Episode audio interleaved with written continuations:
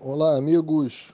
Aqui é o podcast do Panorama Tricolor e eu sou Overlack Lins. Dessa vez, falar sobre a derrota sofrida pelo Fluminense no último domingo para o Internacional em Porto Alegre por 3 a 0 pelo Campeonato Brasileiro. O resultado em si não pode ser dado como surpreendente nem desastroso porque era um jogo que reunia duas camisas de times grandes do futebol brasileiro, tradicionais, campeões brasileiros. Internacional, um time que já conquistou o título sul-americano, título mundial, inclusive. Mas o que foge à normalidade, primeiro, a elasticidade do placar, 3 a 0, que não é normal num jogo entre grandes equipes. E o que mais nos atenta e, e preocupa a atuação do Fluminense, né? Um clube que vinha de 13 partidas invictas, com atuações que chamavam a atenção de todos, tido como o mais vistoso futebol jogado no futebol no, dentro do brasileiro no momento, né?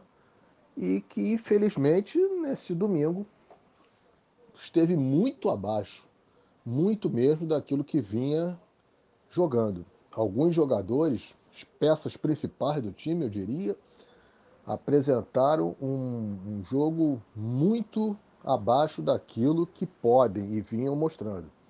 E, nominalmente aqui posso citar o André, Paulo Henrique Ganso, é, o próprio Samuel Xavier, não reeditou atuações que vinha tendo, o, o Germancano é um jogador que precisa de ser acionado e se a bola não chega a ele, ele não vai também ter condições de produzir. John Arias, muito, muito mal, muito abaixo, né?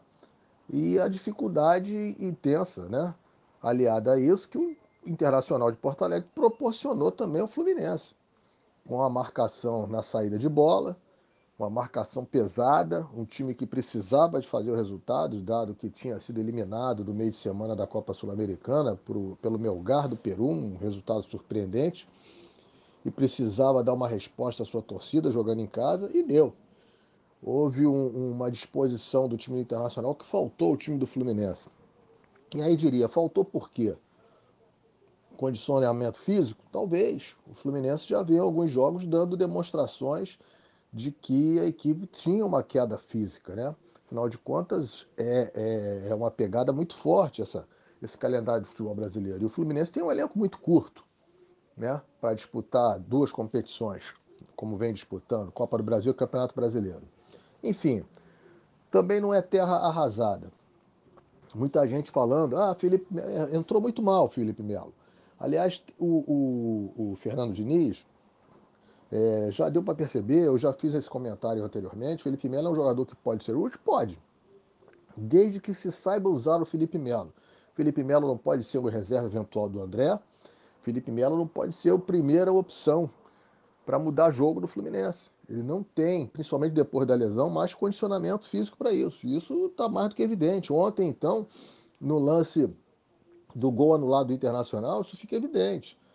Né? O Felipe, não, um jogador de 39 anos, com muita força, sempre se caracterizou muito mais pela força física do que pela técnica, e ele hoje não tem mais essa força física. Então o Fernando Diniz precisa estar atento a isso. Ontem o, a atuação do Felipe, que entrou no intervalo, foi muito ruim, muito ruim.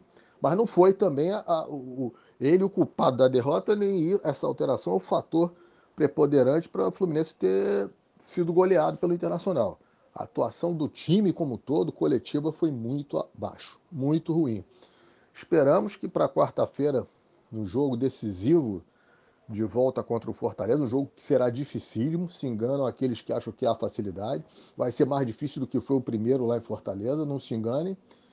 Esperamos que o Fluminense volte a apresentar aquele seu futebol que vinha encantando a todos. É isso aí, amigos. Saudações tricolores.